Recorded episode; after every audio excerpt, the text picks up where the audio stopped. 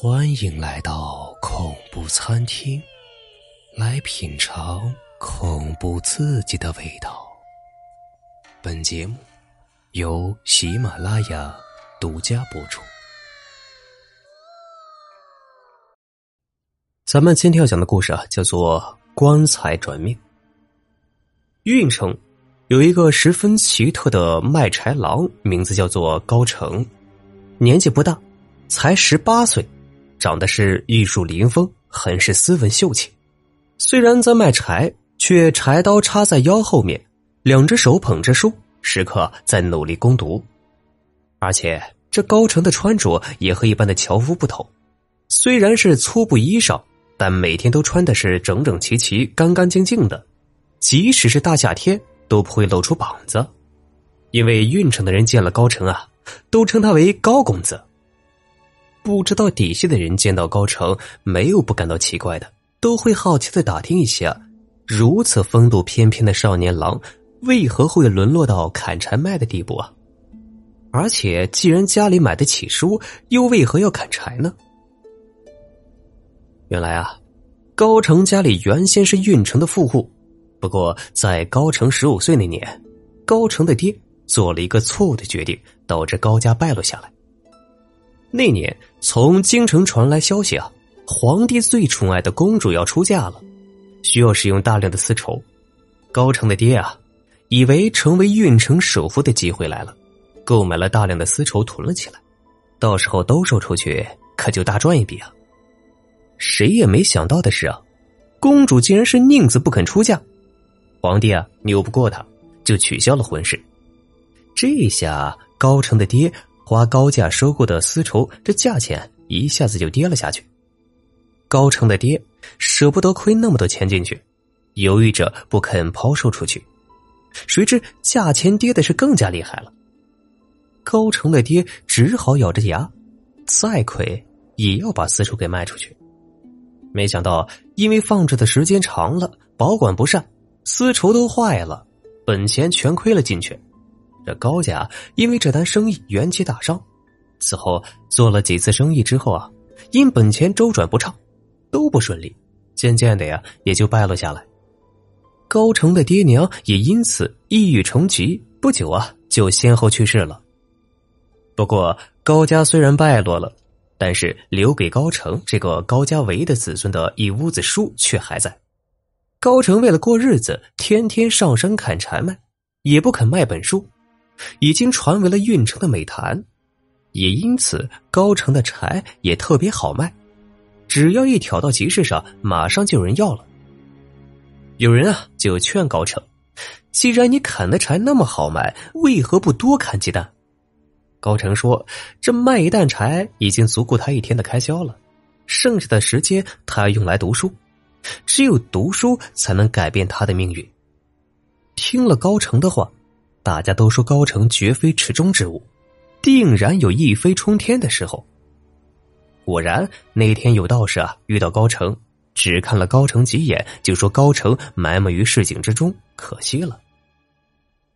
那是一个艳阳高照的日子，高成在集市上卖柴，刚等了没多久，一个大娘就把柴给买走了。高成把柴送到大娘家，正要回去。一个大约三十五六岁的中年道士见到了高成，定定的看了高成好一会儿，叹息了一声就要走。高成被道士看的是心里发毛，赶紧拦住道士，问他为何要叹息。道士先是恭恭敬敬的给高成行了一个礼，然后介绍自己叫做灵山道人，才告诉高成说他刚才啊给高成看了，以高成的面相，本应该是富贵至极的命。不知为何会变成如今的平民之命，沦落到了集市上卖柴。高成一听，连忙请灵山道人到家里去细谈。灵山道人来到高成家，设法座谈，请了茅山老祖上身，这才知道了高成被改命的原因。他告诉高成，他原本啊应该是帝王命的，可是因为祖坟被人动了，这才成为了平民命。说着，灵山道人取出一把阴阳镜，让高成照一照。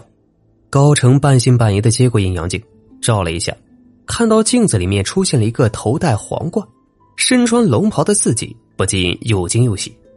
灵山道人叹息道：“高成家的祖坟被人动了，可惜他对那方面的道术钻研不够，怕把高家的祖坟给动错了，那高成连目前的生活都保不住了，只怕还会死于非命。”高成一听是失望极了。哎呀，不过贫道还会一种道术，叫做棺材转命术啊，这种术法。能让高公子改回你原本的帝王命，只是要做出一些牺牲啊。灵山道人说：“要什么牺牲？”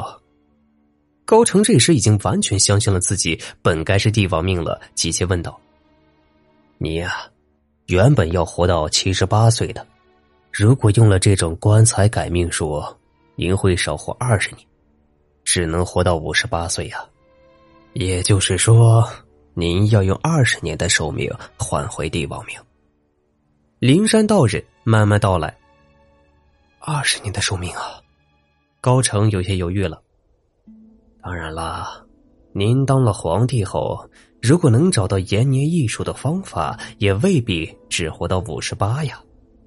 灵山道人说：“贫道的道行浅，可这天下的能人异士，那可就多了去了。”高成眼睛一亮，对呀，只要自己做了皇帝，天下都是自己的，何愁找不到延年益寿之术啊？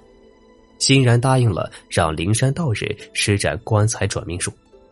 不过，公子的命改回去了，还请公子能让贫道当国师啊！好说好说，是你帮我改回帝王命的，我肯定不会亏待你。高成很爽快的答应了灵山道人。灵山道人很是高兴，极为殷勤的找了一副棺材，又服侍高成焚香沐浴了三天，直到七月十四这天子时，才让高成睡在棺材里设坛施法，施展棺材转命术。灵山道人取出一根十分细长的银针，要取高成的三滴心头血。高成有些害怕，灵山道人安慰他，一点也不疼。高成是未来的皇帝，他可不敢弄疼高成。果然，灵山道人动作迅速，高成只觉得胸口那儿被蚂蚁咬了三下，心头血就取好了。高成被取心头血之后，觉得十分困倦，立马就睡着了。高成在棺材里睡了一夜，第二天刚醒来，灵山道人就满脸喜色的告诉高成，棺材转命术已经成功了，从今天开始啊。高成就要一步一步的走向金銮宝殿，坐上那把龙椅。果然，没过几天，运城突然来了几个钦差，秘密寻找了失落在外面的皇子。左查右查，就查到了高成身上。一看面相和皇帝有八九分相似，再仔细一查验，身上的胎记也完全符合，立即跪下称高成太子。高成是心花怒放，带上灵山道人一起去了京城。到了京城，高成才知道皇帝重病缠身，而几个皇子内斗的太厉害，竟然死的死，下狱的下狱，搞得没有皇子继承皇位了。这时，皇帝突然想起了他在民间也许还有一个皇子。十七年前，丞相和兵马大元帅联合起来作乱。危急关头，为防止万一，皇帝命令一个宫女抱着一个一岁的儿子出了宫，就躲到了运城。后来天下太平之后，皇帝想起了那个宫女和儿子，命人来运城找过几次，然而那个宫女已经嫁了人，不想再回皇宫去了，就带着高成藏了起来。来找人的钦差得到了其他皇子的密令，找的极不用心。因此啊，就没有找到高成。后来，皇帝一个接着一个的生儿子，对这个儿子就更不上心了，就再也没有来运城找过高成。这次是因为没有皇子继承皇位了，皇帝下了死命令，必须打听到当年那个儿子的下落。而那个宫女，也就是高成的娘，又已经死了。高成并没有躲起来，所以啊，很快就被找到，并且。带到了皇宫里，没多久啊，就继承了皇位。高成当上皇帝之后，没有食言，马上让灵山道人当上了国师。灵山道人非常感激高成，对高成简直是死心塌地，无论高成要他做什么，都做得又快又好。高成当上了皇帝才两个月，大臣们就上奏让高成选妃。高成立马把事情交给了灵山道人。灵山道人也不负高成所托，四处搜罗美女，送到高成身边的都是人间绝色。转眼三年过去了，如今的高成在灵山道人的帮助之下，已经完全把控了朝廷，真正成为了说一不二、金口玉牙的主，权力已经掌控住了。接下来就是尽情的享受做皇帝的好处，天下珍馐，尝遍，天下绝色，个个进宫，奇珍异宝随时把玩，看谁顺眼升官发财，看谁不爽立马杀头。有时啊，做的太随心所欲了，高成也担心，怕别人起来造反。灵山道人告诉高成：“皇上。”您命中注定要当皇帝的，您可以想做什么就做什么，天命所归，谁造反都不能。果然，高成顺心顺意的做了四十年的皇帝，眼看就满五十八岁了。这时啊，高成突然想起了灵山道人说的话，自己只能活到五十八岁。高成急了，这么顺心享受、这么随心所欲的日子，谁舍得死啊？他必须找到能人异士来帮他延年益寿啊！于是，一个个能人异士被招进了宫里。其中有个道士，道法最为高深。他告诉高成，如果高成吃下三对童男童女所炼成的丹药，就能把童男童女的阳寿转给他。高成立即抓来三对童男童女，吃下丹药，果然变得年轻了许多。正得意不已。突然，一柄利剑从他身后刺了过来。高成艰难的转身一看，竟然是他的儿子，当朝的太子。太子一脸愤恨的看着他，说：“他本来该死了，可是用了邪术，竟然又变年轻了。那自己岂不是永远也不能继承皇位了吗？”高成感觉到生命在流逝，他不甘心啊，拼命挣扎，突然挣扎着醒了，一看。没有皇宫，没有皇子，自己啊，竟然还躺在棺材里。棺材旁边的灵山道人正眼睛灼灼的看着自己，难道自己刚才只是做了一个长长的梦吗？只是一个梦啊！高成有点遗憾，但更多的是欣喜，毕竟自己还活着呀。可是，等等，高成看到自己的手。又枯又干，青筋暴起，还有老年斑。高成忙摸着自己的脸，满是褶皱，下巴还有胡须。自己什么时候长胡须了？而且还是花白的胡须，这头发也变成了花白了。高成着急了，想从棺材里爬出来找镜子看看，但是他的脚却虚浮无力，身子一点也不灵便。高成是有慌有急。他突然意识到，自己睡了一觉变老了，变得快像六十岁的老人一样。灵山道人，这是怎么回事啊？他急得嘶哑着喉咙大喊：“哎，你想知道啊？”灵山道人上前道：“这到底是怎么一回事？求求你告诉我！”高成流泪了，哭着问灵山道人。灵山道人指着一个女子，让高成看。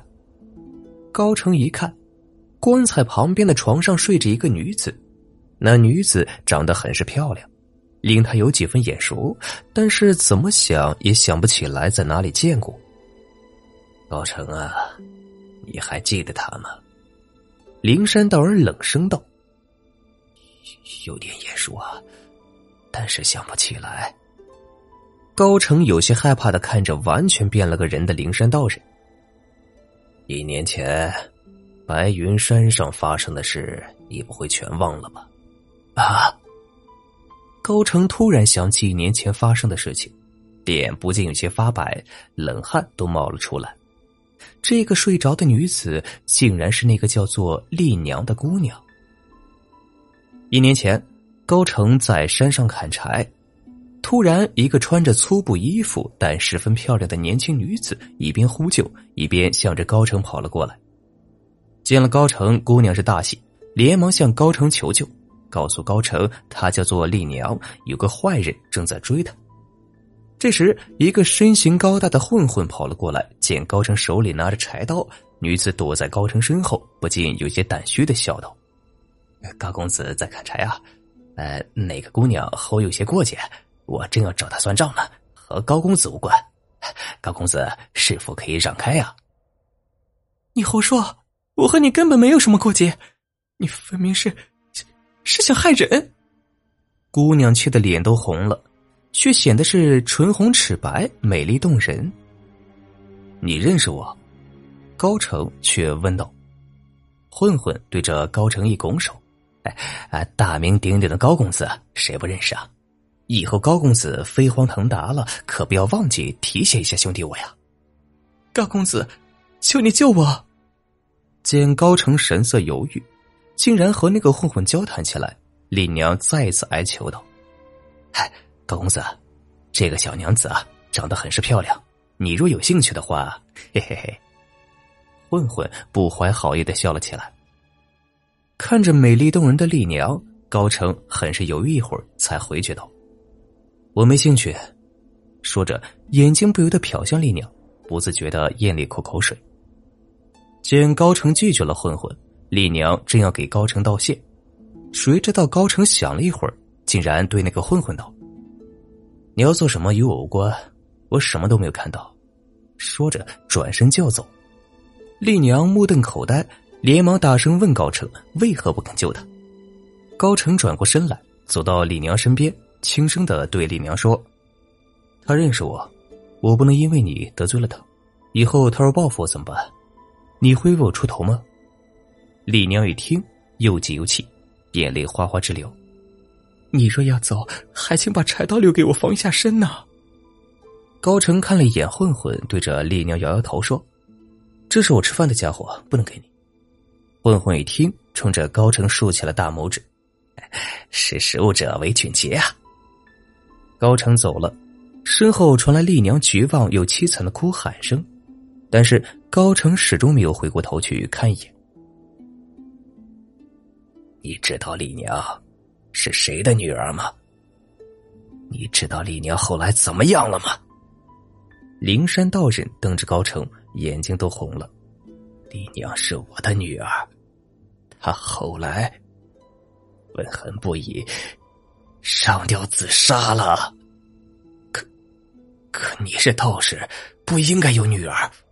高成急忙道：“是啊，就因为我是道士。”不能认他们母女俩，所以才会让我女儿抛头露面去集市上卖菜。回去的时候遇上那个畜生。灵山道人咬着牙齿道：“原来灵山道人年轻的时候啊，和一个女子倾心相爱，生了李娘，但是他迫于世俗的眼光，一直没有还俗，只能暗地里照顾一下他们母女，因为家里没有男人。”丽娘母女过得很是艰难，就是靠种点菜、绣点花，拿到集市上去卖过日子。谁知那天丽娘去卖菜回来时，被那个混混给盯上了，一直紧追不放。丽娘一时心慌，竟然跑到山上遇到了高成，还以为自己得救了，谁想到高成却是因为害怕那个混混的报复，选择了见死不救。丽娘被沾污后，回到了家里，越想越悲伤，一想不开。上吊自杀了。丽娘一死，灵山道人的妻子觉得这世上再也没有什么可留恋的了，拿根绳子往屋梁上一挂，也随着女儿走了。灵山道人得知妻女的死因之后，悲痛欲绝，流着血泪发誓要让那个混混和高成付出代价。灵山道人一直在修习一本秘术，里面记载着一种棺材转命术。只要征得某人的同意，在七月十四日的子时取得他的三滴心头血，让那人做一个长长的梦，在梦里把自己想要的一生过完，就可以瞒过鬼差阴司，把那人余下的寿命转给一个死去的人。这样，那个死去的人就会活过来，并借用那个人的寿命继续活下去。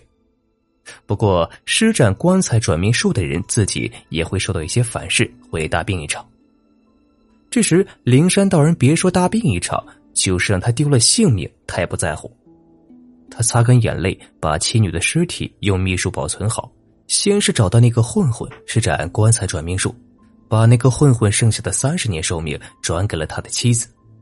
第二年，他又找到了高成，让高成把他剩下的四十年寿命转给女儿。凭什么？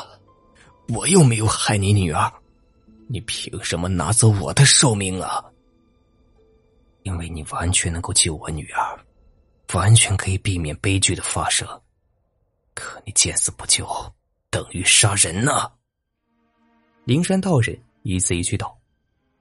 高成愤恨不已，努力的从棺材里爬起来，要去厮打灵山道人。没有错，只是自保。谁也没有义务非要去救人。灵山道人很是轻松的躲开高成，冷冷的说道：“明明可以救我的女儿，可你太自私了，让我的女儿心冷的都不想活下去。不过，你没有玷污我的女儿，所以，我让你比那个畜生多活一年。我还送一副薄棺材给你，你就知足吧。”这时，床上灵山道人的女儿丽娘已经醒了过来。灵山道人带着丽娘扬长而去，两人都没有回头再看一眼高成。高成爬了几下，爬不出棺材，只得睡回棺材里，大口大口的喘气，那种生命在流逝的感觉又包围住了他。